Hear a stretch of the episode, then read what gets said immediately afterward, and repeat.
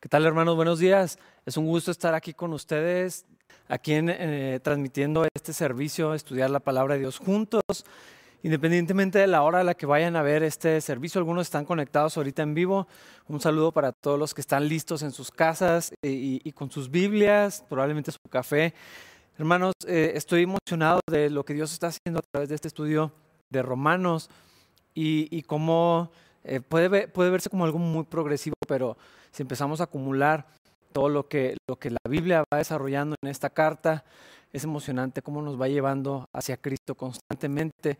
Y el capítulo de hoy, en el capítulo 7, no es la excepción. Vamos a encontrar en este capítulo un dilema con el que continuamente nos enfrentamos los cristianos. Y ahorita vamos a llegar a esta sección donde Pablo expresa así abiertamente, de una manera muy sincera, su humanidad. Y yo creo que en esta parte todos nos podemos sentir identificados. Pero en general este capítulo está hablando de la relación de los creyentes, de los cristianos con la ley. Y eso probablemente puede sonar como algo que no quisiéramos eh, saber. ¿Qué, tengo, qué, tiene que ver la ley conmigo? ¿Cuál es la ley? ¿Qué es la ley? ¿De qué está hablando esto? Pero es, eh, es un tema súper importante entender eh, el propósito de la ley que Dios había entregado, eh, los mandamientos de Dios, la voluntad de Dios, el carácter de Dios expresado en la ley. No es algo de lo que nos podemos desconectar.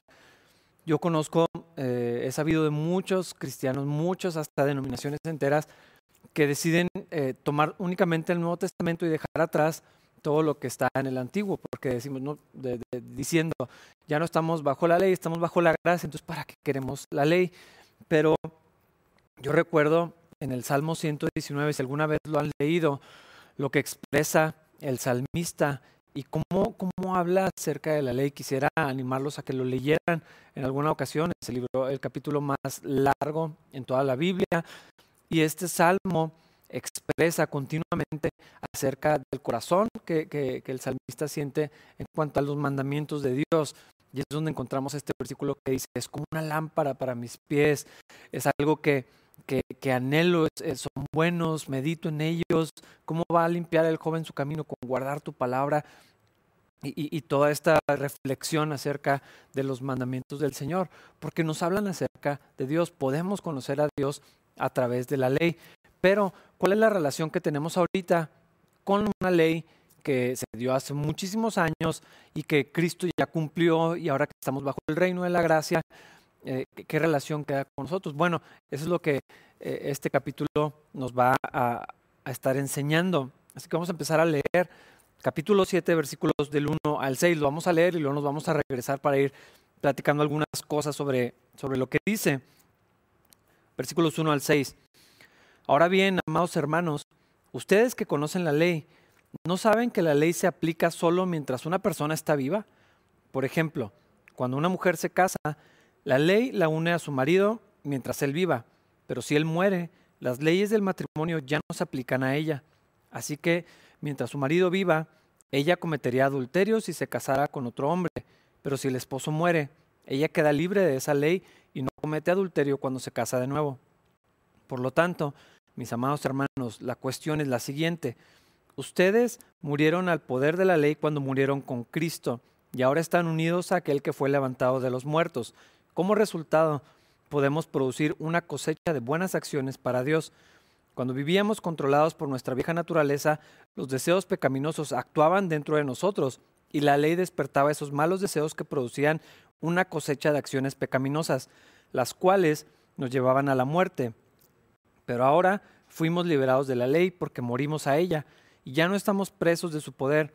Ahora podemos servir a Dios no según el antiguo modo, que consistía en obedecer la letra de la ley, sino mediante uno nuevo, el de vivir en el Espíritu. Este, este capítulo abre con un ejemplo. Eh, el tema de este capítulo no es el matrimonio, lo presenta únicamente como un ejemplo, así que no nos vamos a enfocar en lo que este, esta sección nos tiene que decir acerca del matrimonio, solamente es un ejemplo. Esta sección que acabamos de leer nos habla de la autoridad de la ley, eh, el poder, la fuerza, el dominio, eh, cómo estamos debajo de esta autoridad, es lo que está diciendo, eh, que entendemos que Dios ha delegado de su autoridad. En personas, en estructuras, hay un orden que Dios siempre ha establecido. Uno de ellos se aplica en el matrimonio, en la familia, en el gobierno, en la iglesia. encontramos siempre que hay, que hay un orden, que hay autoridad. Todas las personas estamos y debemos someternos voluntariamente a la autoridad. Podemos resistirla, podemos eh, desobedecerla, podemos pelear contra la autoridad, pero esa autoridad está allí y ejerce un dominio que, Dios ha entregado. Se tiene que hacer de una manera correcta, conforme al carácter de Dios, es verdad. Pero aquí está diciendo eh, este ejemplo en el matrimonio. Y por lo general los votos tradicionales, eh, independientemente de si las parejas hacen sus propios votos y los escriben y se los leen en la ceremonia de bodas, ah, está claro que la mayoría de los votos o lo que está implícito en una ceremonia de matrimonio es esta expresión, nos estamos uniendo hasta que la muerte nos separe. Y una vez que alguno de los dos ha fallecido, entonces el, pacto matrimonial cumplió con su tiempo. Ya no, ya no hay una, un contrato social, ya no hay una responsabilidad dentro del matrimonio hasta que uno de los dos ha fallecido y entonces por la muerte pueden separarse y ya no hay ya no hay ese compromiso, ese pacto que se habían hecho uno con el otro delante de Dios. Básicamente lo que está diciendo es que cuando esto pasa eres libre de las responsabilidades a las que tú voluntariamente te sometiste en el matrimonio. Ah, únicamente para ilustrar, porque no es exactamente lo mismo. Pero lo que está diciendo es que a los que les fue dada la ley de Dios, eh, todo este contenido de, los mandamientos de Dios, cuál es el plan de Dios, cómo debían de vivir, cómo tenían que resolver los conflictos, su situación de, pureza, eh, el gobierno, todo esto que Dios había entregado expresaba el corazón de Dios. Y los que tenían la ley eh, estaban relacionados con Dios por medio de, ella. Ah, en un sentido estaban casados con la ley. Eh, esta es una expresión ah, no literal, obviamente, pero para ilustrar la relación que había y, cómo al estar en esta relación con la ley, con Dios por medio de la ley, estaban sujetos a la autoridad de la ley y no se podían salir de esa autoridad. No había manera de romper ese, ese vínculo, ese poder, esa autoridad que la ley ejercía sobre ellos. Entonces, ¿cómo podían eh, ser libres de ella si la ley muriera, si la ley se terminara? Entonces podríamos ser libres del compromiso que la ley traía, que esta relación eh, nos, sujetaba con Dios por medio de, la ley, pero sabemos que la ley no va a morir. El carácter de Dios es continuo, no hay sombra variación en él. Eh, todo lo que está expresado en la ley no fueron ideas que a Dios se le ocurrieron para, poner un, cierto orden y decir, bueno, pues pueden hacer tal o cual cosa, sino que allí está expresado el corazón de Dios, el carácter de Dios, y por eso en los mandamientos encontramos principios espirituales, eh, lo, que, lo que a Dios le, interesa, eh, no únicamente la, la acción exterior, sino de la fuente por la que se cumplían esos mandamientos. Por lo tanto, si el carácter de Dios no cambia, la ley no va a morir y seguimos sujetos a, este vínculo, a esta relación con la ley. La única otra manera de ser libres de esa relación, de ese compromiso con la ley, utilizando la ilustración del pacto matrimonial hasta que la muerte nos separe, eh, la única otra manera, si la ley no va a morir, es que, es que yo muera. Y entonces voy a ser libre de ese, de ese compromiso, de ese, de ese pacto. Lo que está diciendo es que estando en Cristo, al estar unido a Jesús, al identificarme con Él y unirme con Él en su muerte y en su resurrección, la semana pasada platicábamos de el acto del bautismo, cómo ejemplifica lo que ha sucedido dentro de, mi corazón. Una vez que por medio de la fe yo estoy bajo la gracia del Señor y yo he obtenido la salvación por medio de la fe en Cristo, yo soy unido a Él y me identifico con Él en la muerte y en la resurrección. Y entonces, cuando yo muero, en ese sentido, soy libre de ese compromiso con la ley. Vamos a volver a leer versículos 4 y 5, porque nos habla precisamente de esto. Por lo tanto, mis amados hermanos, la cuestión es la siguiente. Ustedes murieron al poder de la ley cuando murieron con Cristo y ahora están unidos a aquel que fue levantado de los muertos. Como resultado podemos producir una cosecha de buenas acciones para Dios. Cuando vivíamos controlados por nuestra vieja naturaleza, los deseos pecaminosos actuaban dentro de nosotros y la ley despertaba esos malos deseos que producían una cosecha de acciones pecaminosas, las cuales nos llevaban a la muerte. Aquí es donde, donde se empieza a volver interesante este tema la ley. No es un documento entregado hace muchos años.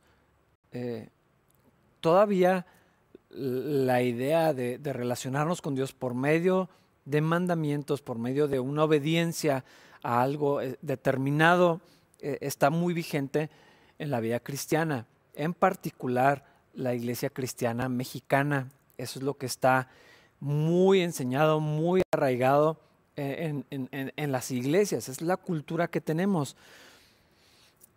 Para empezar, vámonos a la, salvación. Ah, los cristianos a veces, algunos nos, llegamos a jactar que entendemos que la salvación no es por obras. Eh, aún así, hay círculos cristianos, hay una tentación dentro de los cristianos de obtener la salvación por obras y, a veces enseñamos y predicamos eso. queremos que la gente deje de hacer ciertas cosas, de hablar de cierta manera, de ir a ciertos lugares, eh, que cumpla con ciertos requisitos para que se pueda acercar a Dios. Cuando dicen, ¿cómo, me acerco a Dios? Los invitamos a, renunciar a cosas de la carne, a, algunos hábitos pecaminosos. Entonces, eh, eso en el fondo, aunque no lo diríamos textualmente, estamos creyendo que la salvación es por obras. Tú haces ciertas cosas y entonces vas a ser aceptado por Dios.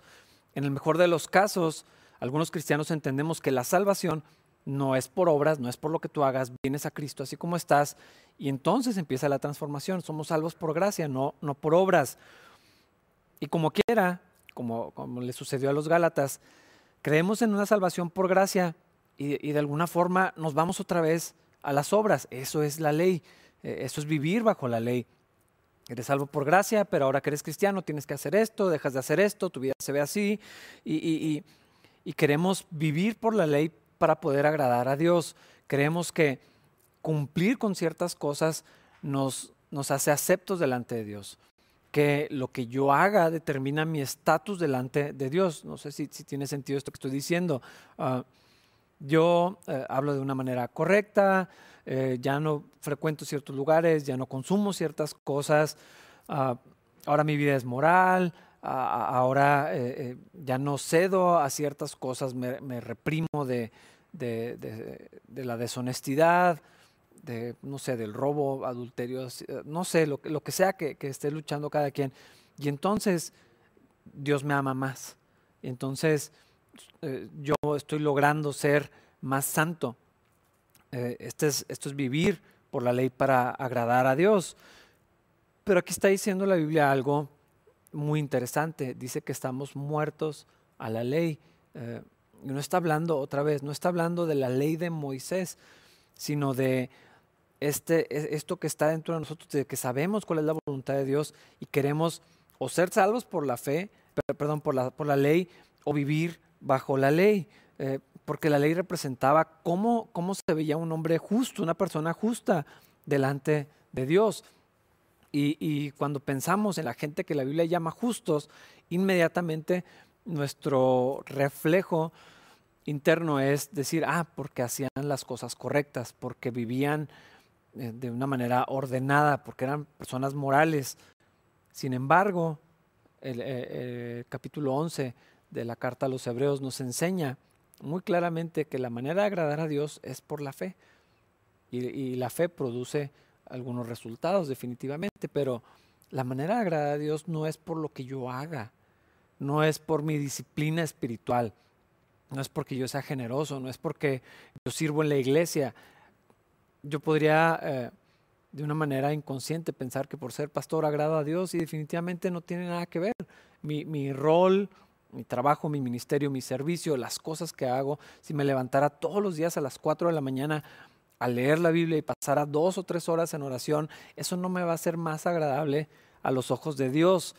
Eh, pero pensamos que sí. creemos que sí, que si mi familia se ve más cristiana y la gente me tiene más respeto o admiración, eh, eh, algo estoy haciendo bien y entonces de alguna forma soy como más santo. Y no, hay gente que, me ha dicho que por ser pastor hay algo especial o diferente y no, no es así, porque eso es vivir bajo la ley, ya no estamos bajo la, ley. Si yo estoy en Cristo, ya morí a la ley. la ley no sirve como un medio para, para obtener salvación, pero tampoco la ley es el código de la vida santa. E, e, esto es algo que, ¿cómo le pido a Dios que, nos ayude a entenderlo? Que, abra nuestros, no sé, nuestro corazón, nuestro entendimiento para poder abrazar esta verdad, porque es muy fácil irnos hacia el, otro lado, lo que acabo de, decir. Ah, estando en Cristo, lo que importa es lo que soy en Cristo, lo que Él hizo, quién es Él no lo que yo hago para Él. No, es el punto de la vida cristiana, ah, pero de alguna forma sí lo creemos. Y es lo que enseñamos y es lo que le decimos a la gente, le decimos a nuestros hijos, viene alguien nuevo que conocemos, que eh, no sé, llegó a nuestra vida, a nuestra familia, a nuestro grupo en casa, o viene a la iglesia, lo invitas a la reunión y lo, ok, ahora que eres cristiano tienes que hacer todas estas cosas, ah, pero no es así no somos libres de la ley para, para ser simplemente libre y hacer lo que yo quiera, sino para poder estar unido con Cristo. Fuimos liberados de, ese compromiso, de ese pacto con la ley, de esa relación con la ley, y ahora estoy en otra relación distinta con Dios, que es estar unido con Cristo. Y entonces, a lo mejor tú podrías decir, bueno, pero dar fruto es hacer lo que dice la ley, es cumplir con los mandamientos, es hacer lo que a Dios le gusta. Lo que este pasaje nos está diciendo es que estando en Cristo, sí puedo producir el fruto correcto. El resultado de estar en Cristo, de haber muerto a la ley y estar en una relación con, con, Dios por medio de la fe, por la gracia de Dios, es una cosecha de buenas acciones. Ah, una cosecha no son dos o tres piezas, cosecha abundante, dice este pasaje, un montón de, buen fruto.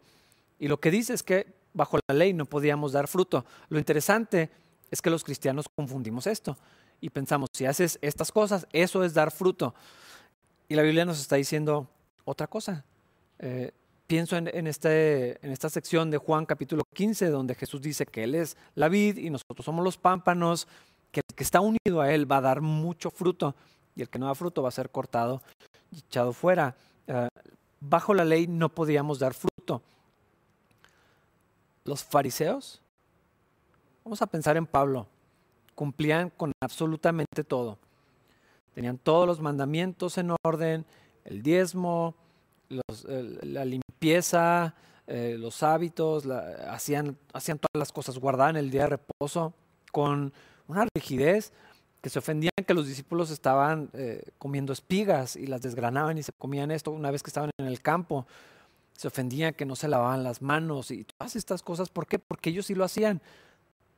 Ellos pensaban que estaban dando fruto porque estaban haciendo todas las cosas correctas. La Biblia dice que eso no es el fruto, eso no es dar fruto. Ah, de hecho, dice que bajo la ley todas esas cosas son una cosecha de acciones pecaminosas. Mucho, otra vez, un montón de cosas. Eh, porque la ley despertaba malos deseos. Eh, el mandamiento produce el deseo de desobedecer. Sé que esto funciona de una manera más intensa o más obvia en algunas ocasiones o en algunas personas que en otras, pero piensa cuando, cuando le dices a un niño, eh, no agarres esto. Algo, algo nace, algo sale en cuanto al mandamiento dice no tocar. Sale algo contrario de decir si lo quiero tocar, ¿por qué no lo puedo tocar? ¿Por qué no, no se permite? Pues que hay ahí, pues que es como es y quiero saber y quiero, quiero hacer eso que me acaban de decir que no haga. Ah, es, es, lo que la Biblia dice que, que sucede. El mandamiento produce el deseo de desobedecer. Y, un, límite de velocidad eh, bueno, ¿cuánto, es lo más que me puedo acercar o cuánto es lo más que lo puedo pasar sin meterme en algún problema? Hay algo que me, que me empuja, me desafía a desobedecer, algo que sale dentro de mí, eh, que despierta el pecado dentro de nosotros. Es lo que está diciendo que la ley es lo que hace. Si yo cumplo con todos los mandamientos, no necesariamente es fruto, es una, es una cosecha de acciones pecaminosas, eh, porque la ley no puede hacerme dar el fruto que Dios quiere. Porque la manera de agradar a Dios es por medio de la fe, no por las cosas que yo hago. Y no sé, es muy interesante que utilice esta palabra, despierta el pecado dentro de nosotros. Y ahorita Pablo va a explicar un poco más sobre esto. Entonces, para poder dar un fruto que agrade a Dios, tengo que ser libre de la ley, no estar bajo la ley. Esto es casi opuesto a lo que continuamente pensamos los cristianos. Ah, si quiero agradar a Dios, tengo que liberarme de la ley, no estar bajo, bajo ella. Los cristianos lo entendemos al revés. Y entonces, lo que dice Pablo es que en Cristo somos libres de la ley. Versículo 6, lo voy a leer otra vez. Pero ahora fuimos liberados de la ley, porque morimos a ella y ya no estamos presos de su poder. Ahora podemos servir a Dios no según el antiguo modo que consistía en obedecer la letra de la ley, sino mediante uno nuevo, el de vivir en el Espíritu.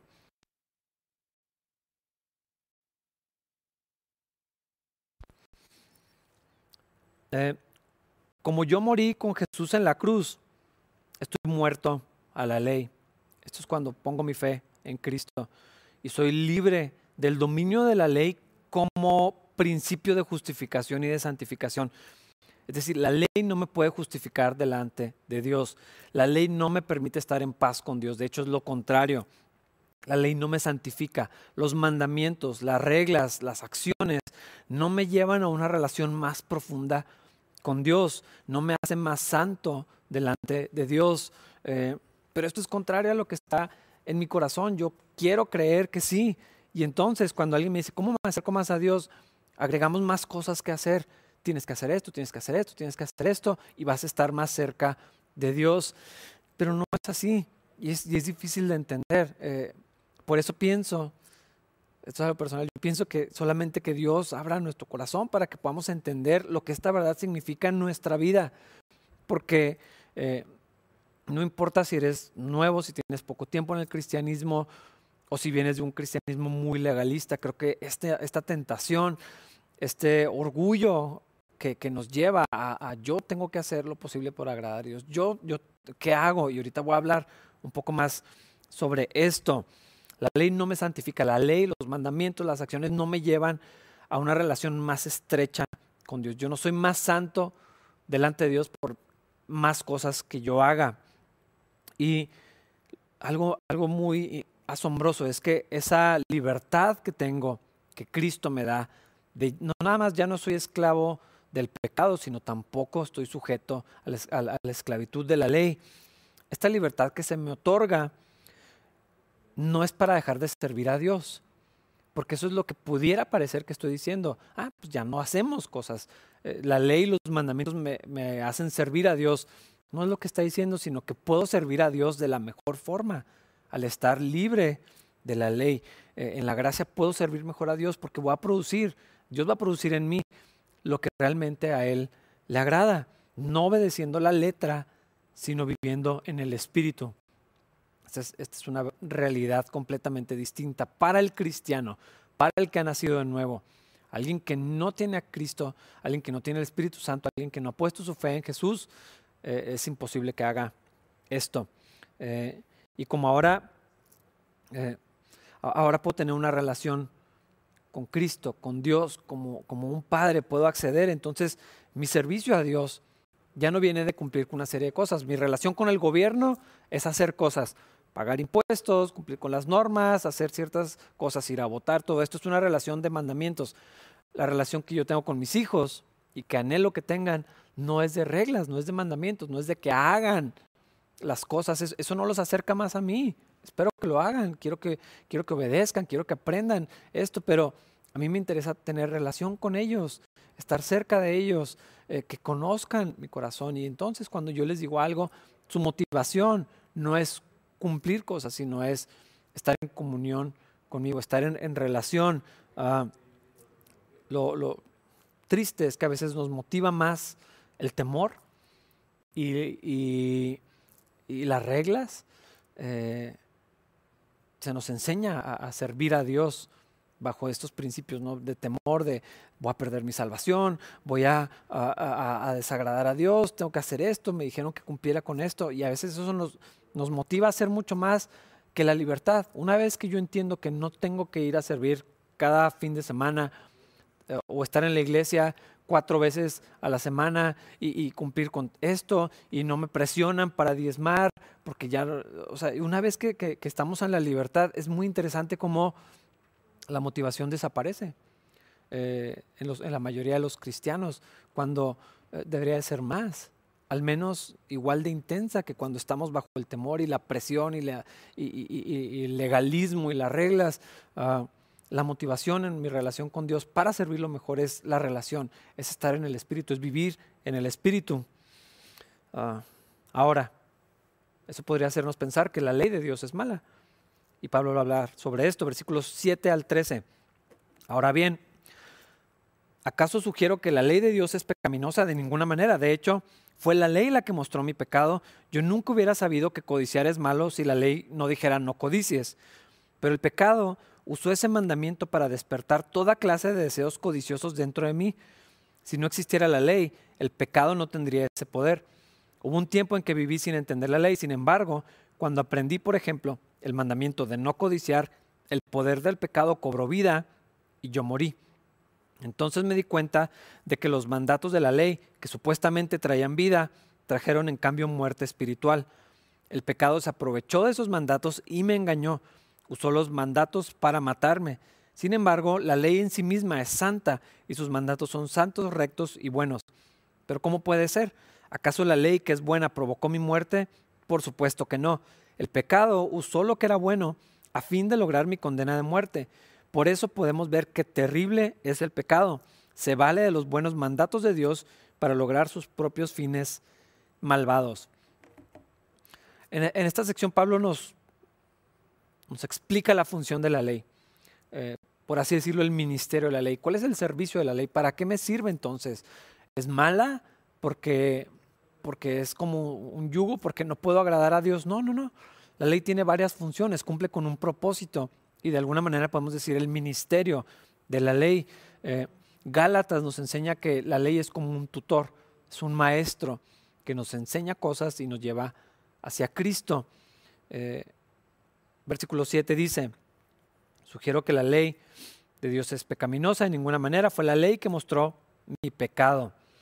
Esta sería la, primera función que aquí nos explica el apóstol. La ley revela mi pecado. Ah, en este sentido la ley es buena, definitivamente, es buena porque expresa el carácter del corazón de Dios, pero la ley es buena porque revela mi pecado, es, es, ah, es como una máquina de rayos X, ¿no? Eh, enseña lo que está ahí escondido, lo que, lo que yo no puedo ver de una manera natural. Y no puedes culpar a, a, los rayos X por enseñarte lo que está ahí, pues nada más es neutral, te está diciendo lo que está, está enseñando lo que, lo que está allí. Ah, la misma Biblia dice que la ley de Dios es como una lámpara. Y Juan nos habla acerca de esto cuando Cristo viene. Los hombres amaron más las tinieblas que la luz porque sus obras eran malas. ¿Y qué hace la luz? Expone las cosas. Esto es lo que hace eh, la ley de Dios. Expone lo que está escondido. Habla acerca de mis intenciones dice en otra sección de, la escritura que es como una espada que penetra hasta lo más profundo, revela las intenciones, discierne lo que está en mi corazón. Es como un espejo también, enseña la misma Biblia. Me puedo ver. Eh, si yo tuviera una vida sin espejos, podría estar, pues simplemente no sé cómo se ve mi cara, mi cabello, mi barba, mi cuerpo, si no me veo en un espejo, pero una vez que lo veo, allí está y no puedo escapar de eso, ahí, está lo que tengo que ver, aunque no lo quisiera ver, me enseña lo que yo no puedo ver por mí mismo. La ley es buena y cumple con este ministerio, me revela lo que es pecaminoso, me enseña lo que Dios dice que es correcto, lo que a Dios no le agrada, lo que a Dios le agrada, eso es lo que hace la ley y eso confronta mi vida directamente. Versículos 8 y 9. El pecado usó ese mandamiento para despertar toda clase de deseos codiciosos dentro de mí. Si no existiera la ley, el pecado no tendría ese poder. Hubo un tiempo en que viví sin entender la ley. Sin embargo, cuando aprendí, por ejemplo, el mandamiento de no codiciar, el poder del pecado cobró vida. Pablo está siendo muy humano, muy honesto aquí. Dice, cuando yo entendí que la Biblia dice que no debo codiciar, y, los diez mandamientos es muy específico, algunas cosas, ah, la mujer de, tu prójimo, las cosas que otro tiene ah, y, más. Una vez que Pablo supo de ese mandamiento, algo despertó. No solamente entendió lo que Dios dice que no debe hacer, eso como, como que aviva, como, es como, como una fogata y tú le pones más leña o le pones algún combustible, se aviva y, sale eso que está ahí. Eso es lo que hace la ley, despierta al pecado. El pecado ya estaba ahí y, el pecado está actuando y el efecto y las consecuencias del pecado son, son muy reales. Pero una vez que yo conozco la ley de Dios, esa, esa lucha se, se, se, crece, despierta al pecado. Una vez que Dios traza un límite, soy soy tentado, algo surge de mí para, cruzar esos límites que Dios ha determinado. Eh, pero también este, esta sección nos habla de lo terrible que es el pecado. Algo tan bueno como el corazón de Dios expresado, como la voluntad de Dios expresada, el pecado lo utiliza para, para traer destrucción. No, hay cosa tan terrible como el pecado, ah, porque hace esto. La ley lo despierta, pero el pecado sale ahí y lucha y utiliza aún lo, bueno del mandamiento de Dios para llevarme a, cosas que ofenden a Dios. Y por eso Pablo dice, eh, el, pecado, el poder del pecado cobró vida y yo morí. Ese es el efecto, esa es la consecuencia del pecado, es muerte, eso es lo que trae el pecado, eh, ese es, eso es lo que deja, ese es su legado, ese es su, su resultado. Donde hay pecado siempre hay muerte, hay destrucción, hay daño. Eh, y entonces dice Pablo, yo morí y me di cuenta que los mandatos de la ley que supuestamente traían vida, trajeron en cambio muerte espiritual y el pecado aprovechó de esos mandatos y me engañó, usó los, los mandatos para matarme. Esto es muy interesante, otra vez, porque creemos que la vida que Dios nos ofrece son mandamientos. Que si yo hago ciertas cosas, eso va a traer vida a mi corazón y, no es así. Vivir de esta manera trae un resultado opuesto. La ley mata en este sentido. Eh, y lo que hace es que el pecado opera con engaño. Eh, eh, el, pecado nos engaña, nos ofrece satisfacción, pero es falsa. Nos ofrece cubrir una necesidad, pero lo hace de una manera ilegítima.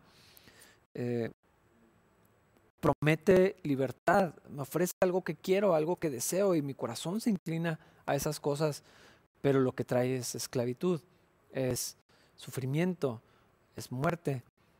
Hermanos, no solamente se trata de la gloria de Dios, eso es lo primero, no todo es para la gloria de Dios y en su gracia eh, Dios todavía nos protege. Esto es, impresionante porque todo, se trata de la gloria de Dios, todo vivimos para la gloria de Dios, todo es para su gloria. Y dentro de eso, los mandamientos están también para protegernos, para bendecirnos. Encontramos vida eh, cuando, estamos en los límites de Dios, pero cuando vivimos para servir a los mandamientos, lo que encontramos es muerte. Eh, es, muy, muy extraño de entender. Eh, el pecado trae muerte. Vivir bajo las reglas trae, trae, trae muerte también, pero cuando estamos en la voluntad de Dios, cuando estamos en comunión con Dios, vamos a encontrar la vida que queremos. Pero el pecado nos engaña y nos lleva a, desobedecer, a, cumplir eh, con nuestros deseos, nuestras necesidades de maneras que Dios no quiere, que no ha planeado, que no es su tiempo, que simplemente no quiere nuestra vida y entonces somos engañados. La cosa que hacen los mandamientos es que también nos engañan, que allí vamos a encontrar libertad y vamos a encontrar vida, pero no, no es así. El pecado nos engaña y trae muerte. Eh, Por eso cuando Jesús habla de la verdad, dice que la verdad va a traer eh, libertad. Cuando el pecado me engaña y me lleva a esclavitud. Ah, continúa, versículos 12 y 13. Sin embargo, la ley en sí misma es santa, sus mandatos son santos, son rectos y buenos.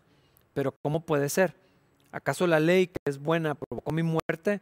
Por supuesto que no. El pecado usó lo que era bueno a fin de lograr mi condena de muerte. Por eso podemos ver qué terrible es el pecado. Se vale de los buenos mandatos de Dios para lograr sus propios fines malvados. Otra función de la ley es que nos enseña qué tan terrible es el pecado, qué tan destructor, por así decirlo, la pecaminosidad del pecado. Ah, expone, magnifica el, pecado. Eh, entonces, es un instrumento que Dios utiliza para alertarnos a los pecadores, para mostrarnos eh, dónde estamos fallando. Y el pecado a la luz de, la ley, del mandamiento de Dios, eh, es un contraste impresionante. Entonces la ley lo que hace es magnificar, eh, mostrarnos lo terrible que es el pecado, pero como también despierta en mí esa naturaleza pecaminosa esto nada más se hace más, más grande. Y entonces la ley de Dios, los mandamientos de Dios, la vida de, reglas, tratar de relacionarme con Dios, de santificarme, aún de obtener la salvación por medio de, reglas y todo esto, eh, en lugar de ser como una fuerza motora, en lugar de ser algo que me impulsa, que me trae libertad, que me, que me da poder, eh, más bien es algo que atrae y saca de mí toda clase de corrupción y de pecados, es lo que está diciendo esta sección. Y otra vez, es, como la luz que ilumina y te muestra todo lo terrible que está ahí. En un lugar mal iluminado o un lugar oscuro no te das cuenta de todo lo que hay ahí, puedes percibir algunas cosas, pero una vez que viene la luz y expone todo lo que está ahí, eh, ah, es bastante desagradable. Pero la luz nada más está enseñando lo que ya está ahí. Eso es lo que hace la ley.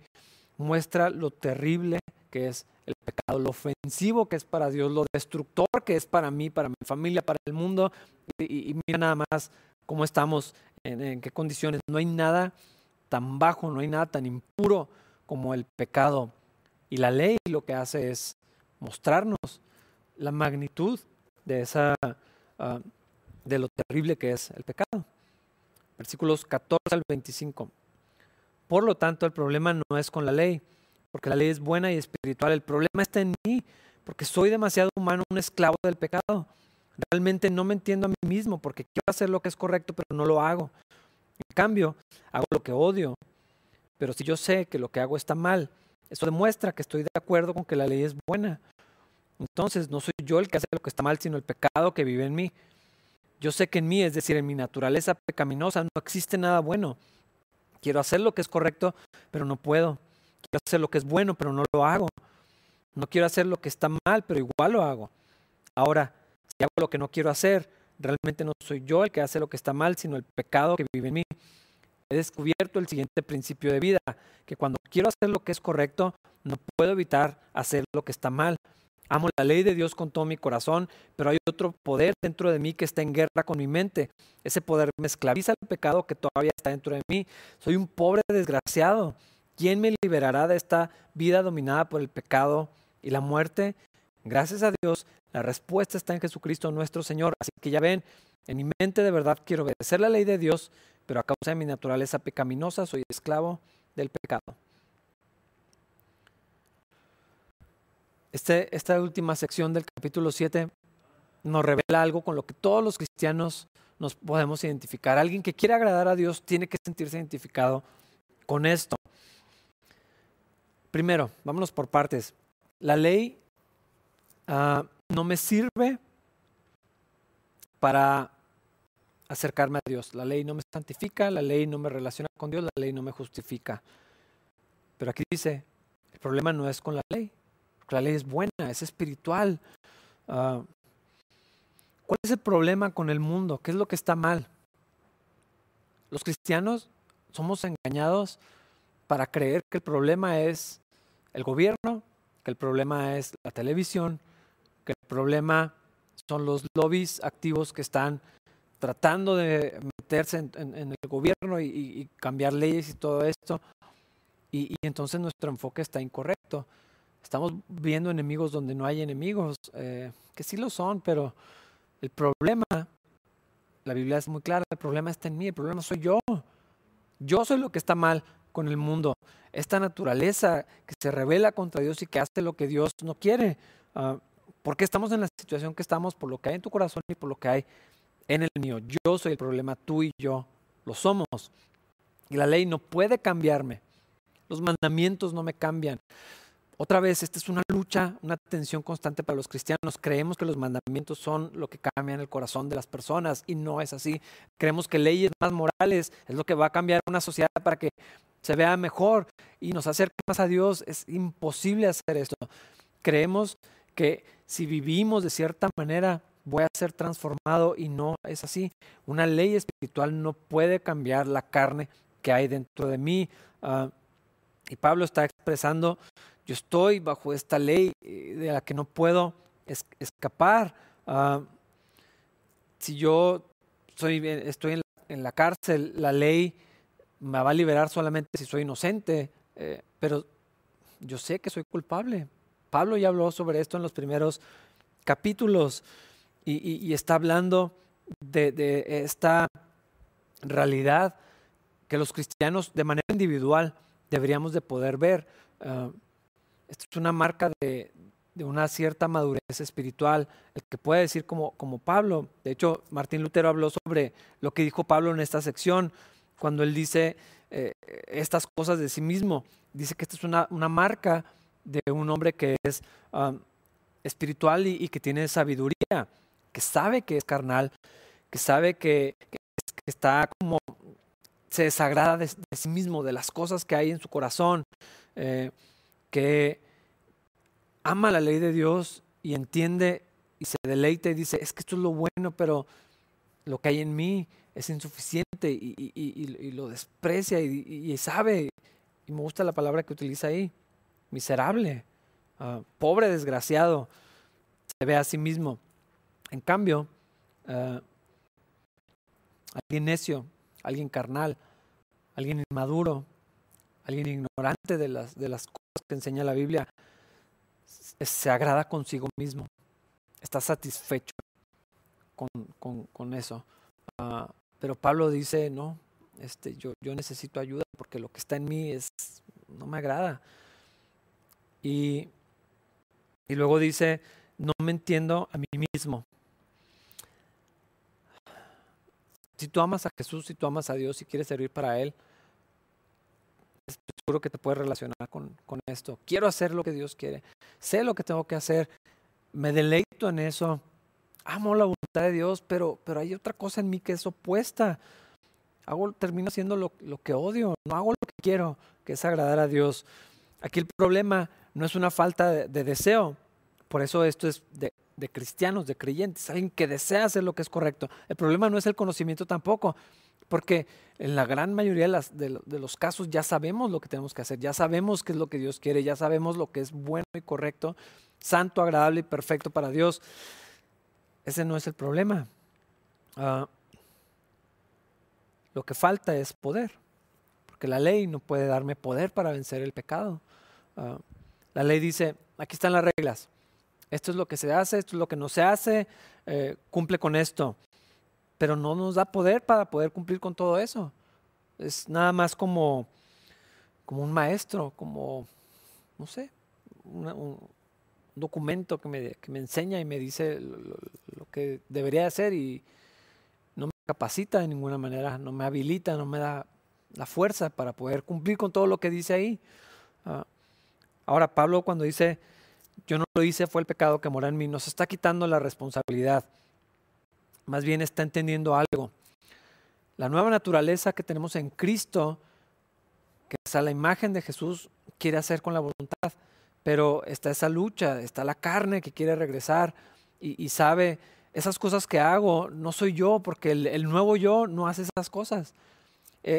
quien soy ahora en Cristo no vive de esa manera, no habla de esa manera, no hace esas cosas, no participa de esas cosas, no entrega su cuerpo, sus, miembros a participar de todo esto. Eh, eh, eso es contrario a mí. Por, eso presenta Pablo esta dualidad, no se está quitando la responsabilidad, no está diciendo, no, Dios, yo, no fui, simplemente entiende, quien soy ahora en Cristo no vive de esa forma. Eh, es el otro yo que, que, sale y que está ahí, eh, ya no es mi naturaleza. Nosotros utilizamos mucho esta expresión, ya no está en mí. Creo que eso es lo que está diciendo Pablo. Esto, eso no es lo que soy ahora en Jesús. Yo entiendo la voluntad de Dios, yo amo la voluntad de Dios, yo quiero vivir de la manera que Dios quiere. Está este principio, hay una ley. Ah, y hay esta lucha que Gálatas también nos habla, el deseo del espíritu y el deseo de la carne, y son opuestos, y, estoy en este conflicto. Y, Pablo llega a este punto de desesperación donde dice, soy un pobre desgraciado, en otra versión dice, miserable de mí, ¿quién me liberará de este cuerpo de muerte? Y eh, una ilustración que, nos habla de, posiblemente porque está hablando de esto, ah, en aquellos tiempos una manera de castigar a algunos... Eh, algunos criminales, a gente que había hecho cosas muy atroces, es que si habían asesinado a alguien, lo ataban literal al cuerpo. Entonces traían al cadáver así colgado en la espalda, un cuerpo de muerte, decayendo, pudriéndose eh, en este estado de descomposición y lo traían para todos lados y no se podían liberar de él. Posiblemente esa es la, expresión que Pablo está pensando. No puedo escapar de esto. ¿Qué hago? Traigo esto conmigo todo el tiempo. Está diciendo, yo soy una nueva criatura en Cristo, este es quien soy ahora, una nueva naturaleza, pero traigo esta cosa de la que no me puedes escapar. Lo importante, lo que quiero resaltar de todo esto es que Pablo pregunta, ¿quién me librará? No dice cómo me libraré, no dice qué tengo que hacer. Esa es la pregunta que los cristianos hacemos continuamente. Y la gente cuando entiende su pecado dice, ¿qué hago? ¿Cómo le hago? ¿Qué tengo que hacer? es una pregunta que está incorrecta. No es qué hacemos, no es cómo le hacemos con este problema, es quién. Es una persona. En alguna ocasión que está Jesús con sus discípulos y les dice, ustedes también se quieren ir y todo esto que pasó, Pedro le dice allí en Juan 6, 68, Señor, ¿a quién iríamos? Nada más tú tienes palabras de vida eterna. ¿A dónde más vamos a ir? No tenemos otro recurso. Esto es lo que tenemos que entender en todo esto. No es un asunto de qué hago, cómo le hago, qué tengo que hacer, cómo me libero de esto, cómo tengo como siete pasos para una vida más espiritual, eh, diez cosas que puedes hacer para tener una mejor relación con Dios. No, esa es, la manera incorrecta de abordarlo. No es cómo, ni, cuándo, eh, ni qué, sino quién.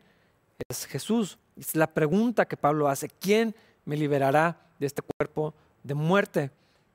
¿Quién me puede ayudar? ¿A dónde voy a ir? Si alzo mis ojos a los montes, eh, ¿quién, es, ¿quién es mi socorro? ¿A quién busco? A Jesús. Versículo 25. Gracias a Dios, la respuesta está en Jesucristo nuestro Señor.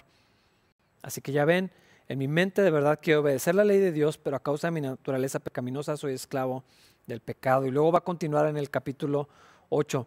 Pero Pablo llega al punto que todos debemos de llegar. Lo importante de todo este capítulo, toda la ley, mi relación con la ley eh, como cristiano o la manera de no relacionarme con, con la ley me lleva hacia Jesucristo. La ley es como un maestro, es un tutor, me guía, me enseña, me revela todo lo que está mal en mi corazón. Necesito saberlo. Eh, si yo no leo el mandamiento, yo no voy a saber lo que a Dios le agrada o no le agrada. Ah, yo necesito conocer la ley de Dios, es perfecta, su voluntad es maravillosa. Lean el Salmo 19, es, es algo asombroso la ley de Dios, pero solamente me va a dejar con una lista de todas las cosas que hago mal, de lo que Dios quiere y no puedo hacer y no tengo la fuerza que hacer. Pero no necesito un maestro para poder agradar a Dios. Es necesario aprender, es necesario que me muestre, que, revele todo lo que hay en mi corazón. Pero lo que hace es enseñarme también mi necesidad de un Salvador. Yo no necesito quedarme con un maestro, necesito a Cristo y ese es el punto. Y Pablo llega a este punto de decir gracias a Dios por Jesucristo. Después de todo esto que está diciendo, esta lucha con la que los cristianos estamos, Jesús eh, va a estar con nosotros y va a operar a través de nosotros para librar esta batalla.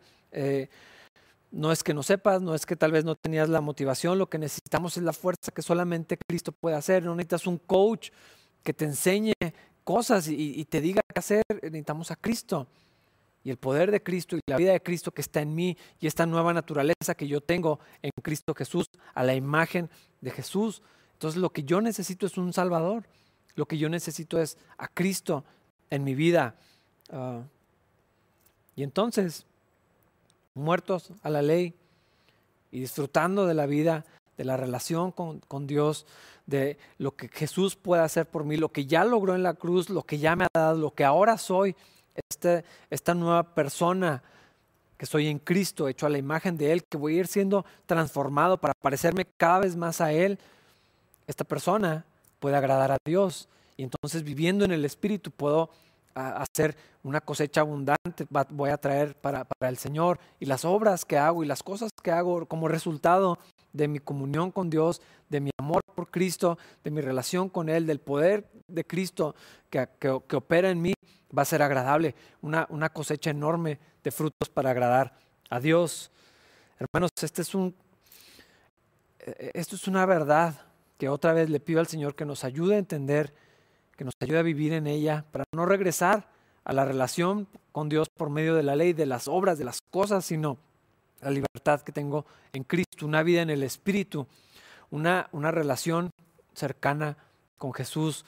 ¿Quién me librará de todas estas cosas que, que, que, hay en mi corazón? Jesucristo es la respuesta, es lo que necesitamos y por eso venimos a Él lo adoramos, tenemos esta relación con Él, disfrutamos de ella, permanecemos en Jesús y Él va a continuar haciendo en nosotros lo que empezó, lo va a terminar hasta que lleguemos a la estatura del varón perfecto que es Cristo Jesús. Así que hermanos, anímense esta semana con estas cosas, que la gracia del Señor esté con ustedes, disfruten su domingo, nos vemos la siguiente semana para estudiar el capítulo 8 de Romanos, Dios los bendiga.